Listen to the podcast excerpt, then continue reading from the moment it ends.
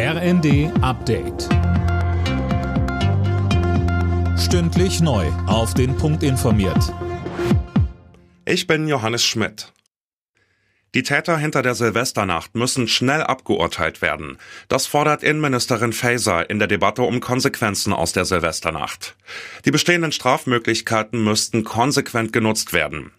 Derzeit wertet die Berliner Polizei immer noch Handyvideos aus, um mögliche Täter zu überführen, so Berlins Polizeipräsidentin Slowik bei Welt TV. Das ist eine große Menge eigenes Material, Material aus Social Media, aber auch durch unser Hinweisgeberportal wurden uns 100 Datenpakete auch von Privaten zur Verfügung gestellt.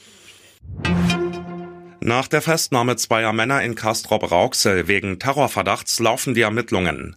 Durchsuchungen in einer Wohnung und in zwei Garagen haben dabei nichts ergeben. Die Ermittler hatten nach möglichen Giftstoffen gesucht, mit denen die beiden Iraner mutmaßlich einen islamistischen Anschlag geplant haben. Der Sturm auf Brasiliens Regierungsviertel sorgt international für Fassungslosigkeit.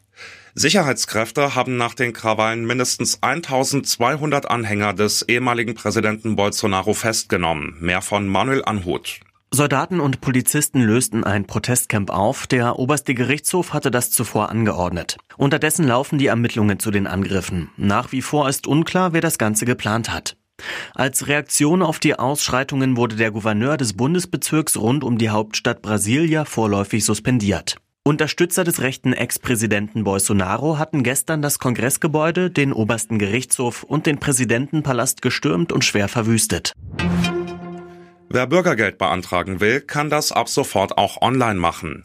Den Hauptantrag gibt's auf der Website des Jobcenter, heißt es vom Bundesarbeitsministerium. Das Bürgergeld hatte das bisherige Hartz-IV-System zum Jahreswechsel abgelöst. Alle Nachrichten auf rnd.de